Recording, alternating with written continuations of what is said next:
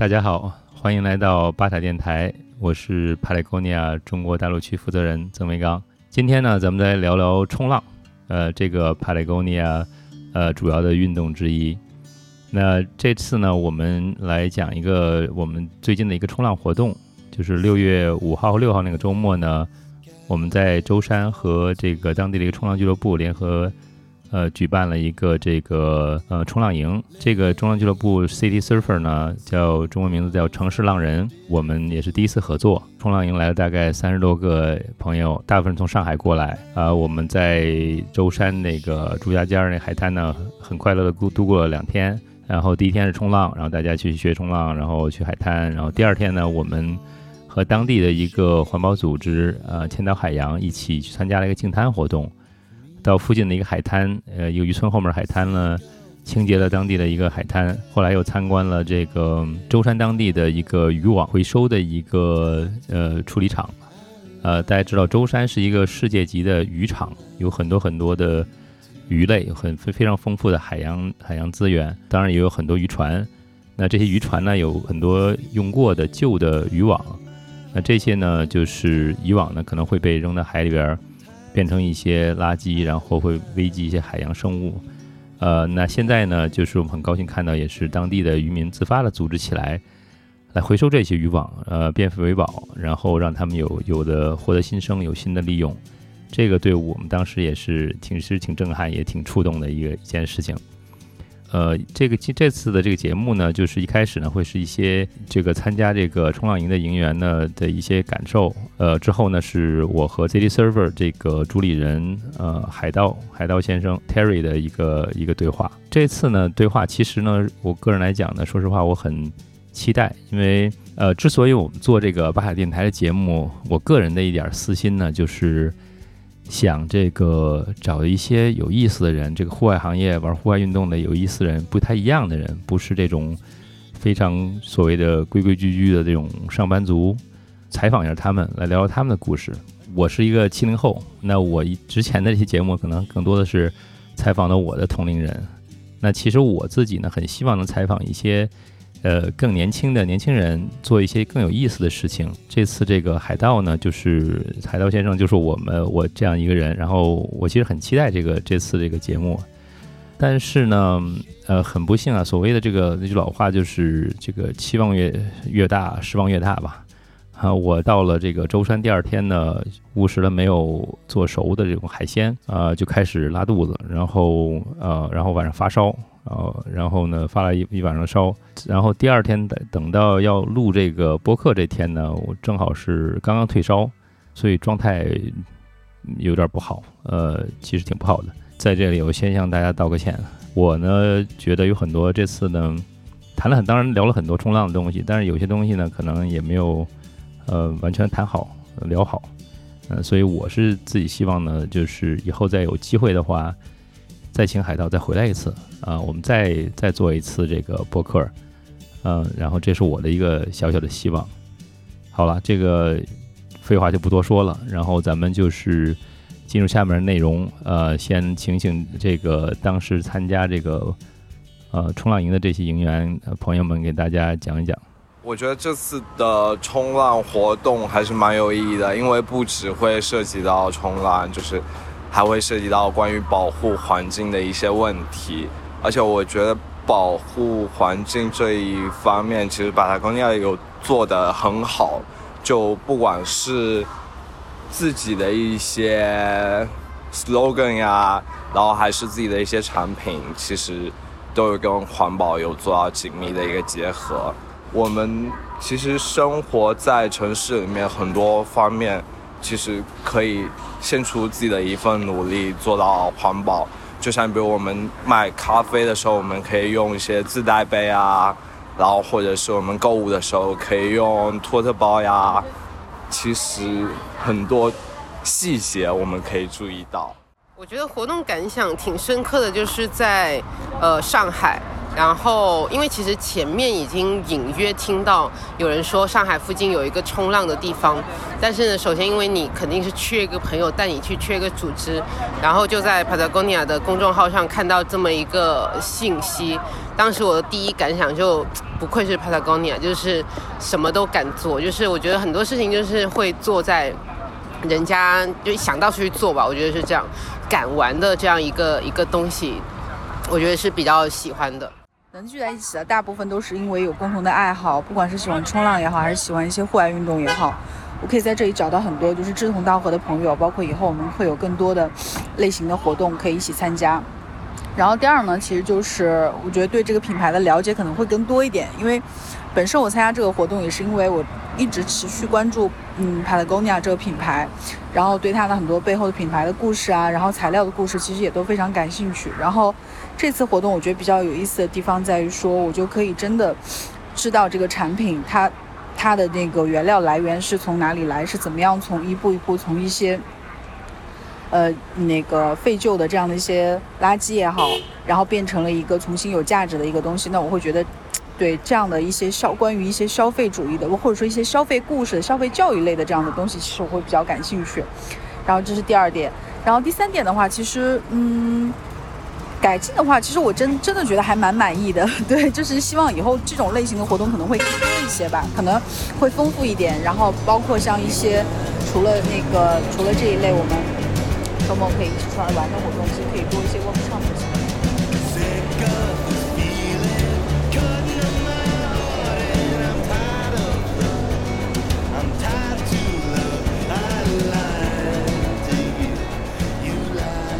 大家可能能听见外面的这个声音是海浪的声音，大家可能想问为什么？就是因为我们今天的嘉宾是一个一个浪人，是这个呃海盗先生 Terry。Hello Hello，大家好，我是 Terry，大家都叫我海盗，我是一个冲浪的 surfer，很高兴在这里能给大家做一个分享。那咱们开始先问个问题吧，Terry，这个为什么人要去冲浪？呃，冲浪。我觉得就是很多人就是很喜很喜欢它与自然的这种关联，就是你可以完全融入到自然中。然后冲浪其实很多人就觉只是觉得它是一个运动，其实更多人被冲浪所影响是它的一种生活方式，一种更深入的从精神上的一种深入的影响。其实并你并不是在海边长大的，对对对，对吧？你是北京人，对啊，怎么会接触到冲浪呢？呃，其实很早期，呃，在北京的时候也是非常喜欢户外的。其实我从小就是比较喜欢野的，就是我城市里待不住的那种，所以我尝试了过之前尝试过很多运动，像骑死飞啊，像一些滑雪啊。就早期在我上学的时候就开始接触了，然后总是想找一些新的东西。但是从小我本身就是特别向往大海。然后就一直是比对大海比较向往的。那会儿在北京上学的时候，其实，呃，没有一个机会说我和可以是否能搬到海边去住，或者说有个机会去海边去玩一下。我高中的时候接触滑雪，就会看很多品牌的一些视频，对，那些品牌很多也是做冲浪，所以我就一直在看，所以我我就决定说我想去尝试一下。呃，在这一个机缘巧合下，正好有一个朋友说，呃。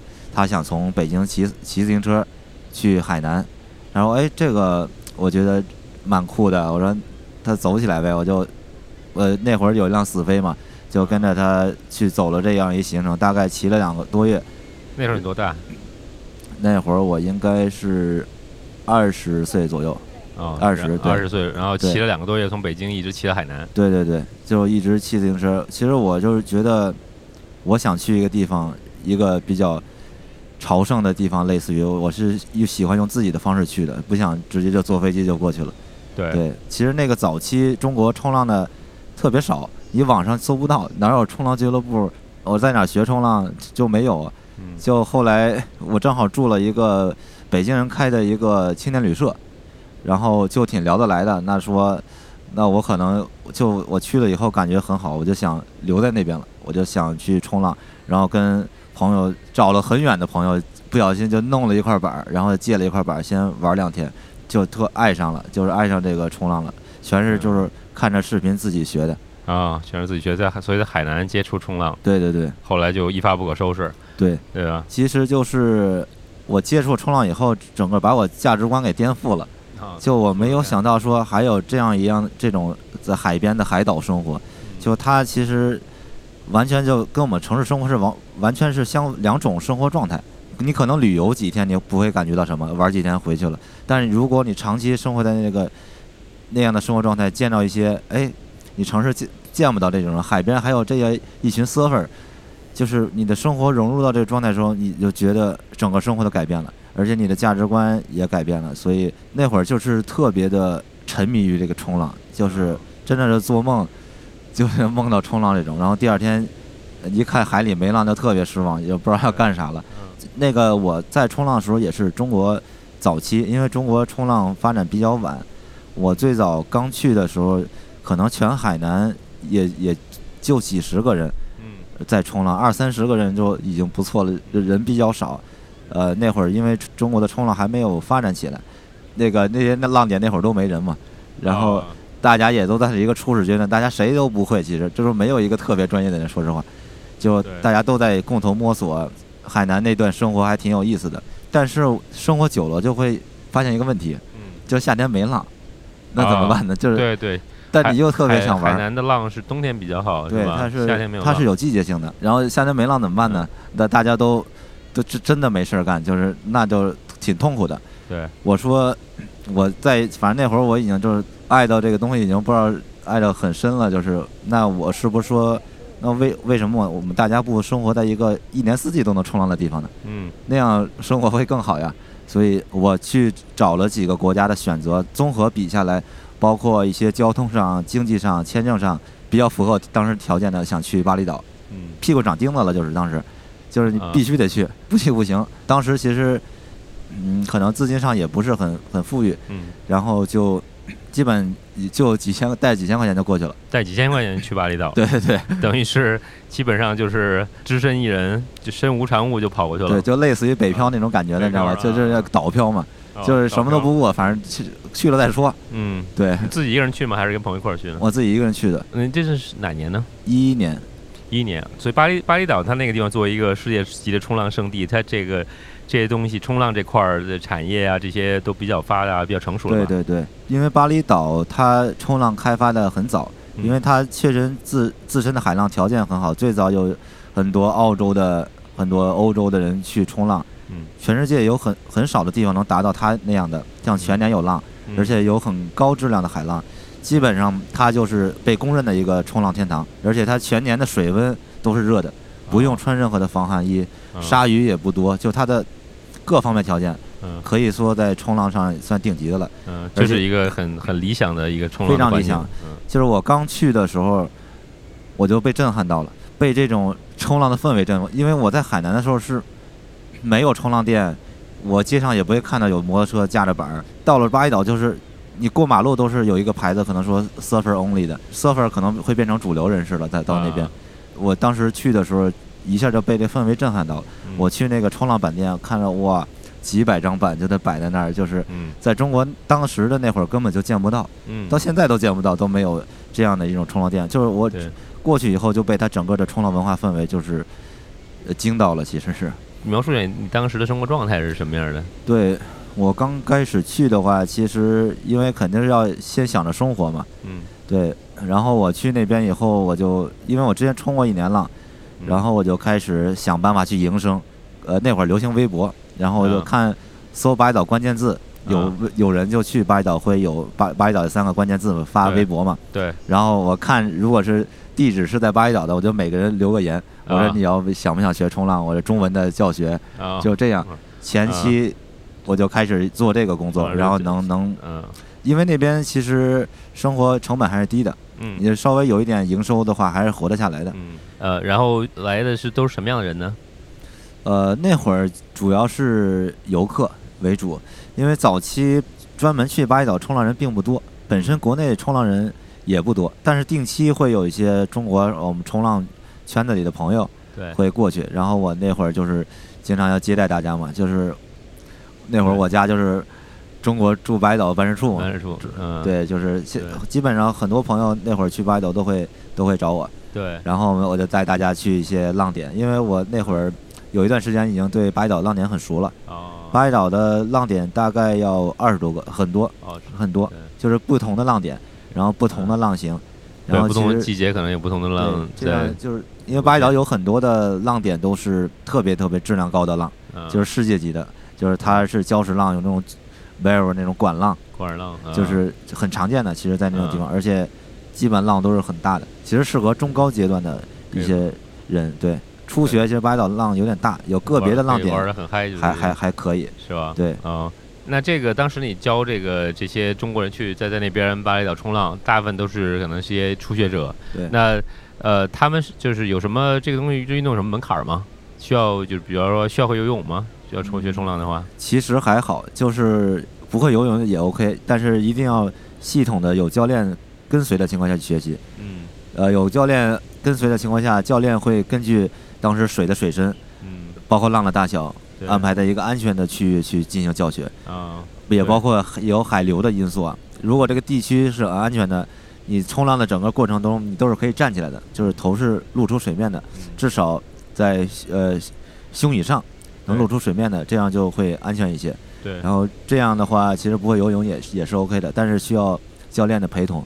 对，会游泳会更好一些，对吧？当然当然这样不会不会在水里不会紧张。会游泳的，对对不怕水，嗯，有经常碰到有些就是，其实那水本来就腰深，然后啊结果跟这扑腾扑腾半天，要感觉要溺水的感觉了，结果一站 折腾半天一站，哎起来了。对，呃，挺有意思的。就是是不是大部分时间也是在近岸的，不会说跑到这海里特别深的地方去冲就是看情况，教学的话肯定是岸边，教学的？然后要安全区。如如果说，呃，就是呃技术比较好的，我们嗯经常会坐船进去冲，进海里自己玩。的话，他就是对，坐船进海里边冲。海里边冲。然后最啊远的浪可能也划个几百米，要要划进去，哦，就是这种都经常有的。那这个一般人大概这个要多长时间才能够？呃，其实我想问这个问题，因为我我到现在都呃不太抓得住浪，或者是站起来也比较慢。我前天冲了几次之后，发现就是说我可能好几次这个浪还没还没我还没站起来就已经已经从我脑袋过上过去了。一般人从一个初学者到能够大概能够呃享受到冲浪乐趣，大概多长时间？呃，这个也是因人而异啊，有些人学的会快一点。呃，基本上你如果说上课的话，第一天你会感觉到这个冲浪的乐趣，你也能站起来，可能学得快的自己也能稍微抓一点浪。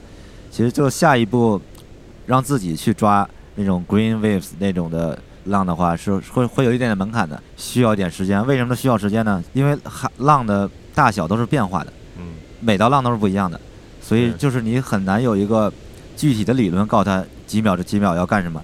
对就是他一定要先学会去判断海浪，去读浪，他知道哪个浪我能抓的时候，才才能说自己去抓。所以这个过程是比较需要时间的，就是你嗯。真正会看懂浪，什么样的浪我要去抓，这个需要一点时间。就是冲浪这个运动，大家都在说是板类最难的，就是它难的就是难在，也要花很多时间在看浪、抓浪。其实你一天冲两个小时浪来讲的话，你在浪上真正在浪上冲的时间能超过五分钟就不错了。嗯。就大部分时间你都在等浪、划水，啊，所以就为什么冲浪进步特别慢，就是嗯其实你没有很多时间在浪壁上练动作，大部分时间都在等浪和划水。对我听人说法就是冲浪百分之九十时间在等待，对，百分之五十的时间是高光时刻。对，很多人都说冲浪很难，确实相对来说比较难。它嗯难就是在于你需要时间经常练。嗯就它，你你像滑雪、滑板，我有固定的场地，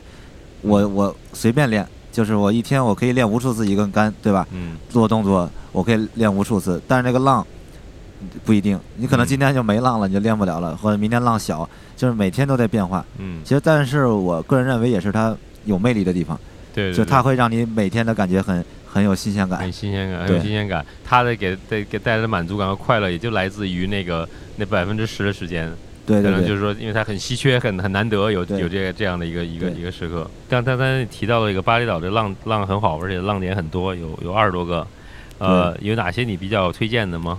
很多浪很好的地方，像帕纳帕纳、乌鲁瓦图这种，但是它的基础要求很高，对，就是一般人真的是很难去去去玩得到。呃，西部西北部有一个叫 Mandalay 的一个地方就可以，它的浪是缓一点的，啊，就包括人也少。其实巴厘岛冲浪有最痛苦的就是人太多了，而且全是高手，你不一定好好抢的浪。对对，我其实印象特别深刻的是龙目岛的一个浪点，就是对巴厘岛边上的一个岛。嗯我之前去过那个龙目岛的浪点叫 Desert Point，那个浪点人很少，他要翻过一座大山，他在一个角里，翻过大山以后，你手机没信号了，嗯。什么都没有了，就一片海滩，一个一个山峰，然后那个浪世界级的浪，就是每道浪都是浪管，啊，然后很多现在冲浪的视频啊，就是些高手的拍浪馆都去那边拍，我觉得那个地方特别有意思，就是它远离社会了。嗯就其实他翻过那山，就基本跟社会断断开了。啊，我我比较喜欢这种冲野浪点的这种嗯感受，其实比较贴近那个一些 surfer 对自然的这种追求，就包括很多国外的冲浪的这些人都是在探索不同的新地方。我本身我就是比较喜欢探索的一个人，我之前也去过全世界很多的浪点，就包括澳洲我去过 Nosa，然后加州，像西西班牙。呃，法国、南法，像亚洲的一些日本啊、印度啊，嗯还有一些菲菲律宾这些，每个地方地域文化，包括它的浪型、浪况都是不一样的。找浪这个事情特别有意思，对我来说，我也是希望就能更多的去世界其他地方去冲嗯不一样的浪，对，呃，感受不一样的这个当地的一些独有的冲浪的文化。其实去挖掘，其实现在我觉得中国的浪人现在走出去去探索全世界的比较少。那 server 是不是也有一些不成文的一些规矩呢？大家就是说，在冲浪，比如说在浪点，对对对，其实冲浪礼仪特别重要。最简单的一个就是不要抢别人的浪，这个是嗯，最不能被别人接受的一个这个很一一个事情，就是我们讲在浪头溃点掀起的那人，他是有有权享受这道浪的。嗯就就是你不能，因为他要通过浪壁去走嘛，嗯你中间前面再下来一人，其实就把他那个路给断了。路挡住了。其实这个嗯就是我们 surfer 会有一个规定，就是一道浪只能一个人，嗯但除非如果是你朋友不介意的情况下，其实都无所谓。一道浪只能一个对，正常的嗯，这是一个冲浪礼仪。抢浪就是被浪人特别鄙视的一个行为。有些人可能刚学，他不懂，他也不是故意的，他也不会去看人。但其实这样有有很多国外比较激进的地方，都是那就直接要开开口骂了，就是这，种。对，大家是很介意这种这种对，甚至都有动手的，泰国就是嗯。就比较严重的，他可能嗯就比较气愤的就会动手。嗯，对，还有一个就是，呃，国外会有一些地方 local 有优先权，哦，就是？本地人有优先他无论他在哪个位置，啊他都可以去有优先权啊去下到这个浪。但是这个东西，呃，全世界每个地方的每个人对他的理解都不一样了。其实有有些人就可能比较守守住这个地这个规则，嗯，但是现在其实这个规则还好。对嗯，还好。所以嗯到到了一个地方，你冲浪也很很重要的就是了解当地的这个礼仪，冲浪的礼仪规则是什么？冲浪首先要尊重吧，也嗯也是尊重自然，尊重别人。对，这个这个也是除了这个冲浪的技术之外，挺重要的对，其实就是一个点。就我建议大家每每去一个国外的一个新的冲浪点的地方，其实可以找一些当地人聊一聊，因为本地人是最懂当当地情况的。对，我去哪儿都是我会问他，哎，这个浪点怎么样？那个浪点怎么样？他又告他他又跟我说你说的是错的，这个浪点肯定好，嗯，或者我带你去一个我秘密浪点。对其实很多你去一个深入本地的话，就要跟当地人混到一片，就跟那些冲浪的人去了解更多的信息。其实就是比较他们可能一般游客就是不知道的一些信息。对，这个很重要，跟跟本地人，其实本来本来冲浪这个运动就是就是很 local 的一样东西，对对对所以跟本地人建当地的社区冲浪社区建立一个好的关系，还是很重要的一件事儿。就我在巴厘岛的时候特别喜欢跟本地人玩，不对，啊，虽然外国人游客也很多，对，但是我更喜欢跟本地人那本地。的就印尼人是吧？对对对，就巴厘岛人，印尼就巴厘岛本地人，他们也也有冲浪的人是吧？对他们很多冲浪的。哦，很多冲浪，我我还我的印象中好像感觉很多都是什么澳洲啊什么地方去的比较多，但是巴厘岛从七八十年代开始就有嗯陆续有国外的人去冲浪，嗯，然后这些 surfer 他们到了哪个落后的地方，嗯。看这么好的浪，嗯。他们都是呃希望能帮助这个地方去推广冲浪运动，啊，所以他们都会给当地小孩的板去教他们。嗯现在印尼的水平最高的那些人，都是从小那些国外去的游那个冲浪课嗯把他们培养起来的，哦就是而且都是义务培养，就是其实冲浪的人都是比较喜喜欢做这种事情，就是比较有意义的，对，让他可能很多浪点都是，包括一些菲律宾啊，嗯一些比较落后的浪点，都是国外的人冲浪的过去，然后住下，然后再推动当地的冲浪的一个发展。一个运动，呃，对你来说，对冲浪这个运动最大的魅力在哪儿呢？教了这么这么这么多年，这么多人了之后，你自嗯自己有什么样的我觉得浪是很很快乐的一个事情，就是对，其实海浪就是大自然的礼物嘛，会改变一个人，它会给你力量。我每天在冲浪的时候，我我首先我身体很好，我精神状态很好。比如说我在虚弱的时候，我生病的时候，嗯它慢慢的感觉变成了一个信仰了，就它在支撑我，我的内心变得更强大了。就是我在面对疾病，包括我虚弱的时候，我脆弱的时候，人都有脆弱的时候，但那个时候你会需要一个信仰的力量，去增加你内心的抵抗力吧。就是对，我觉得这个是海浪给我的，就是我每天跟他接触，他把这个力量传递给我了。我觉得那个巴厘岛那段冲浪的时间特别的幸福，其实特别的满足。就当时我就在问自己，我说如果明天一个意外我去世了，嗯，我没有一点遗憾，人生我能接受的冲浪就很好了，就是只是个比喻啊。其实嗯，但是我是真的觉得那个生活状态其实是很好的，很健康的。像我这种很深入喜欢冲浪人，你只要生活在海边，你的接触的人不一样了，整个的氛围不一样了，你的生活不一样了，每天还能冲冲浪，你嗯慢慢的会改变的。这个东西一定要自己去试才会知道，就是你一定要生活在海边，你才会慢慢的去深入了解这个地方的生活。也就是要需要生活在海边生活一段时间，你才知道这个运动是不是真的会给你带给带给你这么多。就它是一个全面的，不是嗯只是下海去冲浪，你要融入这个生活，然后每天你要跟 surfer 聊天、喝酒，比如说融入这个圈子，其实就感觉就会不一样了。有意思。在巴厘岛这段时间，有没有什么有意思的故事可以跟跟大家分享呢？嗯，有意思的事情很多，啊然后也包括一些比较痛苦的事情也很多。啊就是其实有什么在有什么痛苦的事情吗？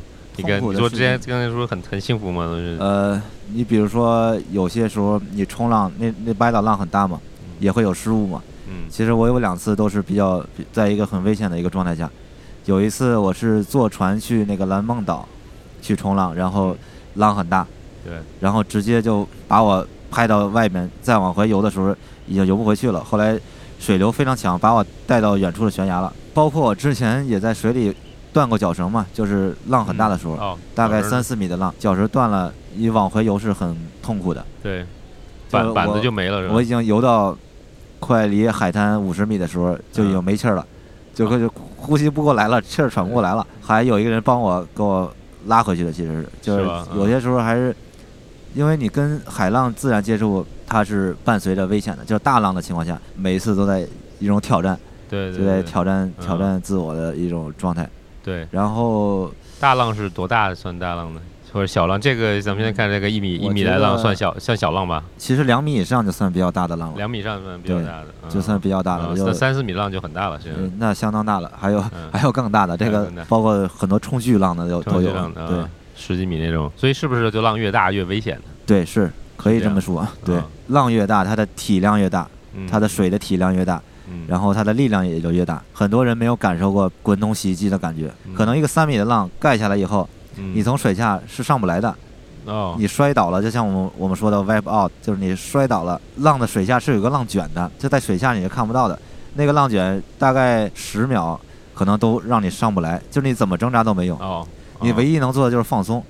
对虽然它只有十几秒，但你感觉过了一辈子一样，啊 就所有人就是你肯定出不来，没有办没有办法对就没有办法出到水面儿。最痛苦的就是这个事儿，你知道吗？就特别难受，因为你你在冲浪过程中你已经运动了，对氧气也消耗了，憋气其实不会像你跟跟那个泳池那样憋气，完全另外一种状态了。对，你可能前面还在抓浪呢，耗了很多体力、氧气，一下就摔进去了。啊，然后你临临入水前要憋口气，然后就是很煎熬在下面，就是然后嗯后边你上了一个浪以后，嗯。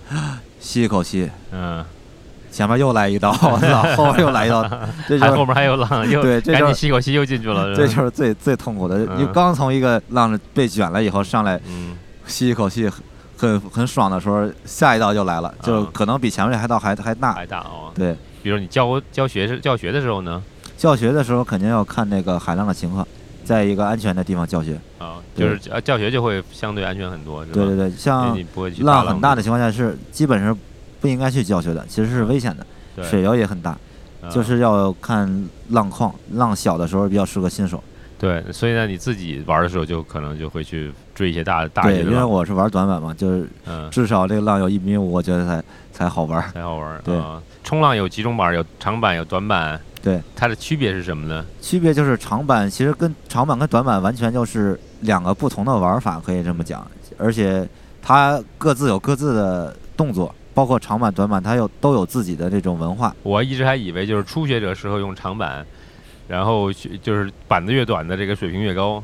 不是，其实现在高手也玩长板的，只是这些嗯很多人就更喜欢玩长板。长板就是有一些 old school 走板，它是要比较秀的那种感觉的，嗯就他们可能更多也不需要很大的浪，就是慢慢的秀。但短板就比较有爆发性，它要在大浪上做动作，啊，包括钻管浪这些，就是嗯短板比较稍微偏激烈一点，稍微激烈一点。嗯，对，长板就稍微秀一点。你发现你玩这两张板给你带来的感受是不同的，其实。嗯对，那那你你更喜欢的是短板？对我喜欢短板。嗯，那其实在，在中国这块儿，现在更适合这些浪，更适合长板还是短板呢？总总体来讲，总体来讲，长板的浪肯定多一点了。海南的话是有些点是比较适合短板的，嗯海海浪的力量啊，是各方面都是可以的。嗯，浪会比较大一些。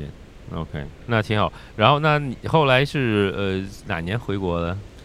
我是一六年，一六16年对啊，一六年回回国，就是能不能讲，就是你你还能冲浪吗？就是为什么回国呢？还是回国就是当时有机缘巧合吧，就有些有些事情，然后包括家里啊，可能有各方面的事情，就觉得，呃，我一个人在外面玩，可能就是是你会想是不是长久之计啊？啊就是是要是要这么玩一辈子，还是说？嗯，父母也可能会想你到你对对你在对外面多长时间？然后也正好有嗯一个机缘巧合，我去上海有一家做极限运动的公司，也是蛮符合我的呃想想做的事情的。那其实也还是在这个这个这个圈儿里头，对，还是在做这圈子，嗯而且也做冲浪赛嘛。感觉回到城市以后，这个生活变化又很大。其实我在巴厘岛的时候，我的生活状态每天就是比较 chill。其实我是其实比较喜欢安静的，我喜欢就是更多的跟自然去接触。嗯我可以其实坐在海边一天就发发呆，就跟那坐一天。嗯就是这种，然后冲冲浪。其实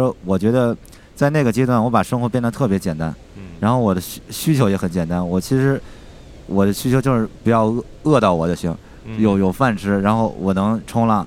对其实需求就特别简单的那个时间。对然后那段时间，我也经常去一些新加坡呀什么那种城市，对就待不住，可能就两三天就就就赶紧想回海边了这种啊。还是习惯了海边这种生活，觉得这这个比较就是属于属于你的生活。对，那你办那个是 City Surfer 是什么时候呢？呃，City Surfer 是二零二零年，二零年二零对哎，疫情那年。疫情那一年。首首先我想问一下，这名字是怎么来的？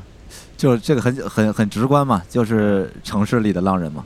对，城市里的浪人城市里的啊浪人，就是我我在上海的这段时间，其实呃和很多就是上班族是一样的，就是我天天虽然我在做极限运动，是每天，但是都是在坐办公室，坐在电脑，对一坐坐一天，对晚上加班。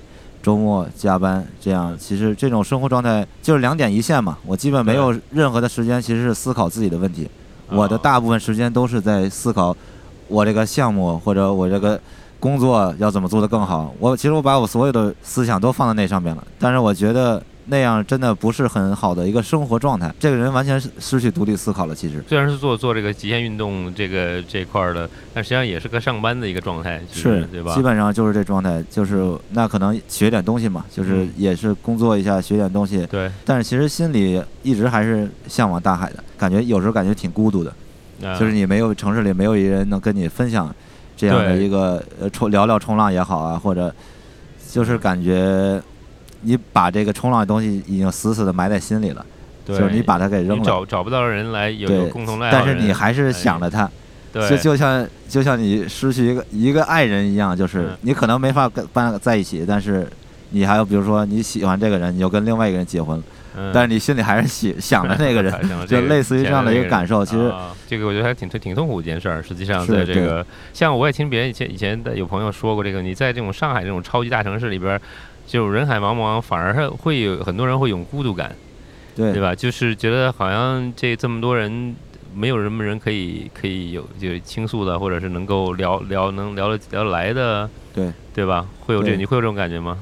其实还好，只是说没有人能聊冲浪啊这些就。不像在巴厘岛，其实大家旁都是一些 surfer 周边，对巴厘岛的那些人群都特别有趣，世界上奇奇怪怪有趣的人都好多都往那儿跑然后那个，而且 surfer 就是它整体环境也是不一样。像是你巴厘岛，每天大家都很开心的给你打招呼，say hello，哪怕是陌生人，对对，大家就整个的氛围你感觉很好。到你城市里就不一样，城市里可能大家工作压力大，然后大家都比较压抑、暴躁，然后你感觉你周边的那种你生活的一个圈子就不是很舒服。还好我也有些朋友啊，倒是也挺好的，嗯就是就是冲浪这个东西，其实就是我内心里一个比较没没有得到安慰吧，就是是这个一个点。虽然有在在上海也有朋友，但是还是离离海边远了点儿，离了离浪远了点儿。对对对就是，然后其实我创立这个 C Surfer 就是我的自己的心路历程，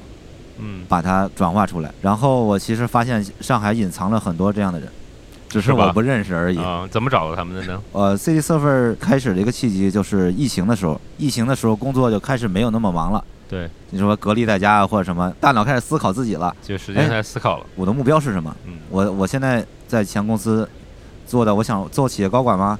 还是怎么样？以后创业，或者说我的目标是什么？我发现我我对这东西没没什么太大目标，所以我就知道我自己真正想要的什么了。我想要回到海边。当时疫情的时候，我我之前其实一直没有放弃冲浪啊，就上海周边经常去找，啊，然后舟山这边我也来过，四五嗯年前也来这边冲过浪，找过浪。突然有一天我在家，就是我在想，我在看地图，青岛那边有浪，有浪点，这边舟山这边有浪点。嗯，然后为什么上海那个江苏那一段海岸线没有浪呢？对，后来我就想想去看一下，然后我就查了一些资料，卫星地图之类的，嗯然后我就叫两个朋友开车我们去找浪了，观察那个地形哪些是有可能会有浪的。因为启东那边它比较独特，都是那种滩涂长滩，它嗯退潮的时候你可能走好几百米以外都是才有水，而且那水特别黄，就跟啊，上海的黄浦江一一模一样。对，好像发现真的有一个浪点还很好的，浪的质量很很好。嗯。就是我们这些人，就像我来讲，一直很渴望冲浪，嗯，但是没有没没有机会去冲。对，你就像你沙漠里找到水源一样，就就不光找水源类，沙漠走着走着你要渴死的时候，看着一家麦当劳，拿了一个杯冰可乐的那种感觉，啊，就是真的一个惊喜。对，后来我就给您浪点取了一个名字叫 Lucky Bay，就是我觉得嗯。挺挺挺幸运的去找这个。幸运。湾，然后其实转折这个起点是在这个事情上，就是我发现一个浪点了，所以我是希望把这种浪分享给更多的人，嗯。然后我就开始建了一个小群，嗯，然后拉了几个，之前有几个也是冲浪的朋友，对。然后就这样朋友拉朋友，朋友拉朋友，对，然后就人越来越多。嗯。后来我们就发，我就发现，哎，怎么这么多 surfer 在上海啊？都我都不知，完全就不知道。朋友朋友，对我根本就没想到。其实大多数都没想到，一进去说，我靠，这么多人，嗯。就大家都喜欢冲浪的嘛。然后我就接接触到很多，其实就包括我们团队的 JR、Jason 也好，他们在台湾就是之前都冲浪很很久了，对，然后到上海工作，其实他们也是一个很纯纯的挺 real 的 surfer，但是也是现在生活在上海，对现在这样人特别多。然后我就有想法，就是慢慢把大家聚起来，真正能提供一个大家交流。呃，周末周中的时候，我们会组织一些滑板啊，在滨江去玩，然后周末就去找浪，去启东找浪。那会儿我们就开始，呃，每周末就开始往海边跑。哦，这样的，所以那呃就启东那时候就是等于是俱乐部开始做起来了，但但是后来你们在启东，后来为什么又不在那边了呢？这就是一直江浙沪这边的问题嘛，就是冲浪的一个问题，就是它江浙沪这边海岸管理特别严，是吧？而且嗯。就经常有游客淹死，然后政府是肯定他们是不希望有人有溺亡的，出事儿，所以他们一切水下活动他们都是禁止的，嗯啊，就是可以我不让你下水，你你冲浪，我说我冲浪是很安全的，嗯，那你讲不通，他们也不懂什么叫冲浪，嗯。所以有一次其实是呃被警察给赶上来了，赶上岸了，在启动的时候被被人举报了，然，后说那有一帮人嗯。搁水里那个干嘛呢？游泳呢，玩什么不知道什么东西，呃很危险，看着，这么大的浪，你还这帮人跟那儿干嘛呢？赶紧就警察就就介入了啊，过来就上岸上岸上岸。嗯。其实我之前一因为一直在国外冲浪，就是我特别挺反感这个事儿的，就是啊就是没有这方面的一个意识，还是就是为什么这个有浪冲浪就那么难呢？就是那次我还挺挺生气的，我那我不去了，我下回后来我们就开始又往舟山跑了。呃，然后找找到这个舟山这边的这个一个浪点对，找舟嗯这这边浪点其实情况是比启东那边好的。啊。OK，那那运那很很幸运了。对对对，那这个这边是什么时候开始把这个建立起来的？这个冲浪俱乐部，其实呃去年呃二零二零年年底的时候，嗯我这已经开始跟景区啊，我们开始跟景区已经接触了，嗯达成了一个共识嘛。其实他们也希望能引进一些新的内容，然后新的运动啊也好，呃也是一通过景区比较支持嘛，所以哦我们就呃可以很幸运的呃做一个俱乐部。然后今二零二一年的就今年五月我们是开业嘛，然后筹备了大概半年的时间吧。那这个是算是舟山这边第一个冲浪俱乐部吗？对，这是华东地区第一个啊，冲浪俱乐部。华东地区第一个冲浪冲冲浪俱乐部，就是你你这个经营了五月份到现在，你什么样的感觉感感想怎么样？你觉得这边儿啊、从冲浪条件啊，还有后来这边的这个参与度啊，你觉得是什么样的？就是因为你刚才也说到了，就是说很多在国外的这种冲浪点，它都会有需要有一个培养的过程，可能有好的浪，但是呢，呃，这些冲浪客会去呃跟当地人接触，然后在当地推广冲浪运动。你觉得现在国内华东地区是不是也是这样这样一个处于这样一个状况呢？比较早期的一个情况。对，现在基本是零，就是之前是零。在冲浪这块来讲，嗯其实我们 surfer 一是有浪，二是就是你像加州、澳洲，这种地方，它你走到海边有冲浪店，有冲浪汉堡店，比如说这种，它的整个环境让你觉得很冲浪，很有冲浪文化在有有那个文化在，就是冲浪小镇，你去哪边对吧？Santa Cruz 什么的这种，你一去就感觉很有冲浪的氛围。嗯你像这边，其实之前他们都是景区游客嗯。那种，其实说实话，我要不是为了冲浪，我绝对不会来这儿的，就嗯因为很多人我们不是喜欢去人挤人嗯。去景点儿，嗯。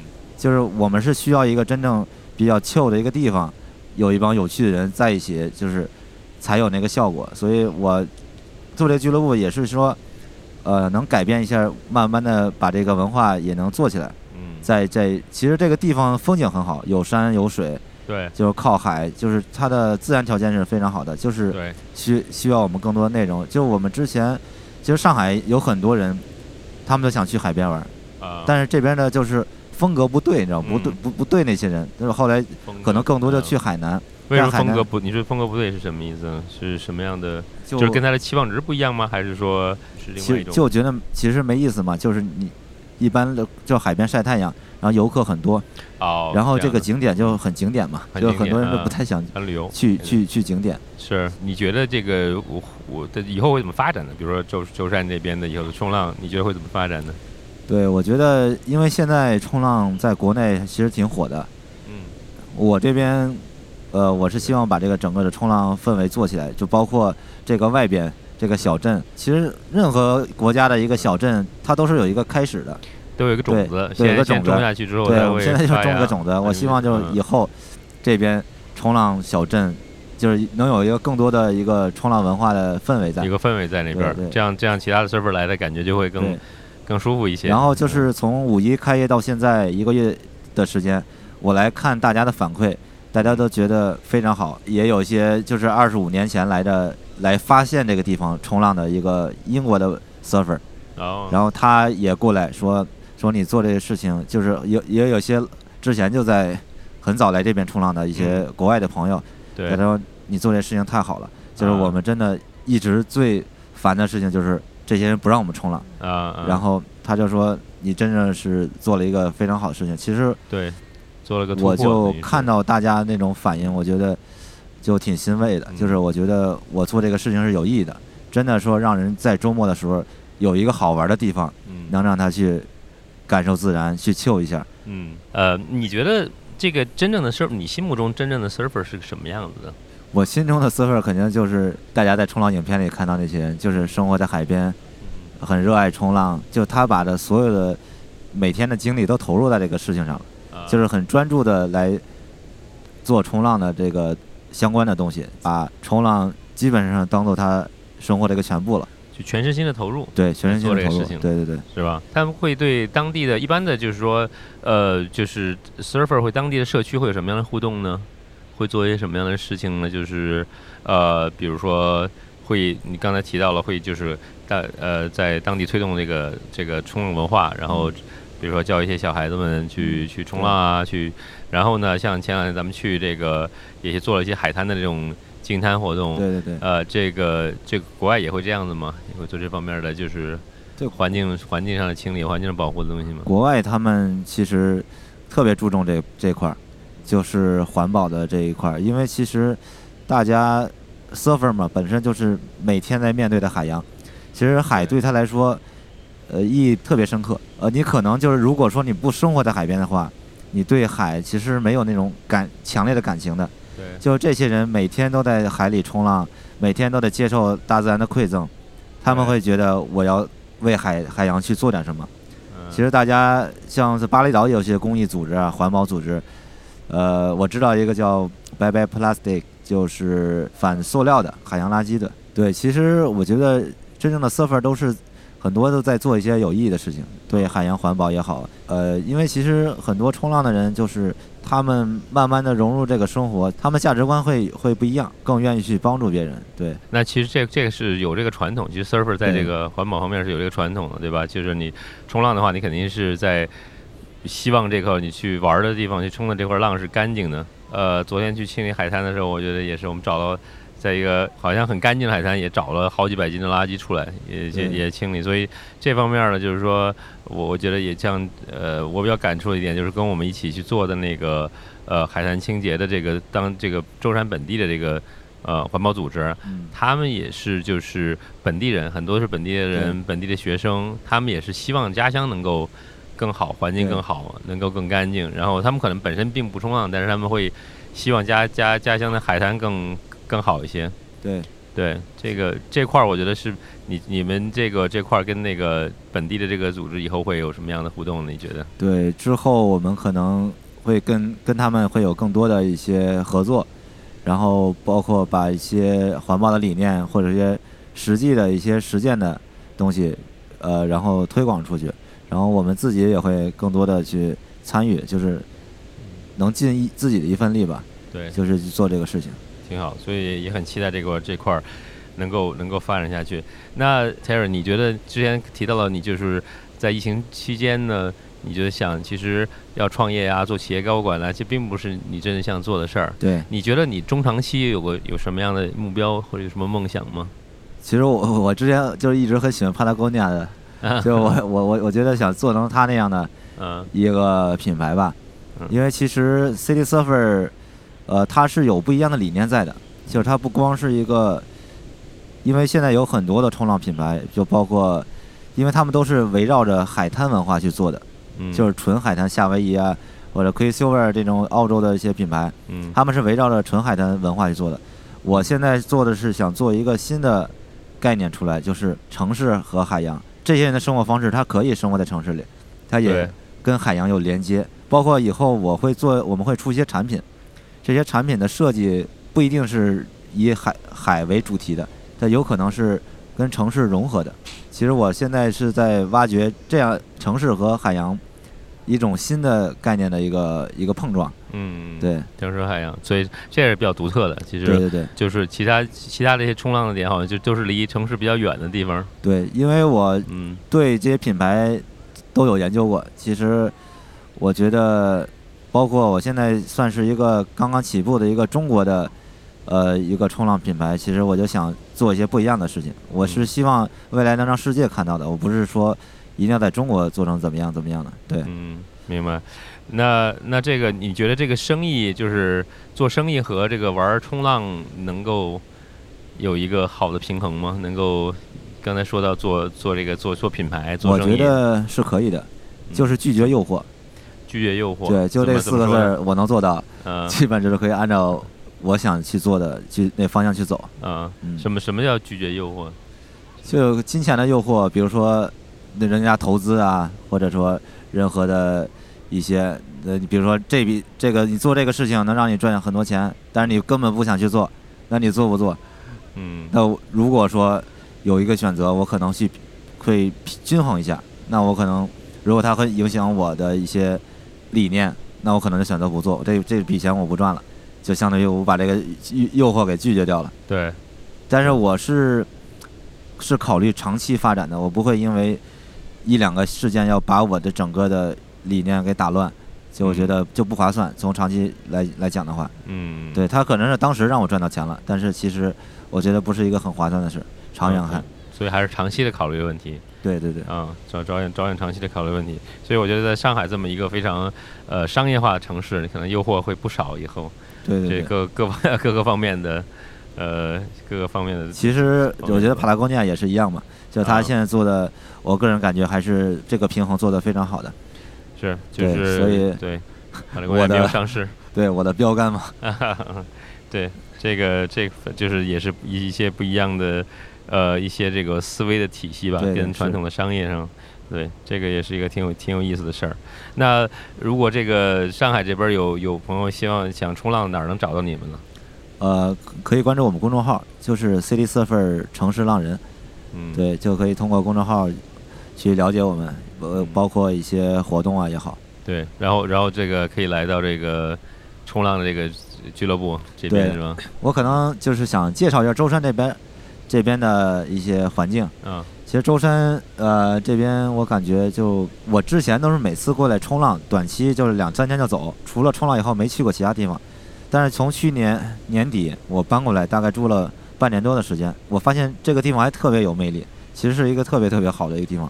首先就是你想脱离人群，不去游客的区域，是有很多的小小众的地方可以去的，嗯，就包括我们去爬山洞啊，嗯一些去无人岛啊，因为舟山是千岛嘛，对其实它岛特别多，挺适合我的想生活的地方的一个想法的。就是我可能有些时候我其实想脱离人群的，就啊单独在一个脱离社会的一个地方待个一两天的这种岛，我都可以上去露营一两天。对，所以这边周边包括之前我们也做过野攀嘛，对还有一些玩法，我觉得就玩的特别多，其实而且特别接近自然的那种玩法，就有这种这样的条件，我觉得这个还是一个非常好的一个地方。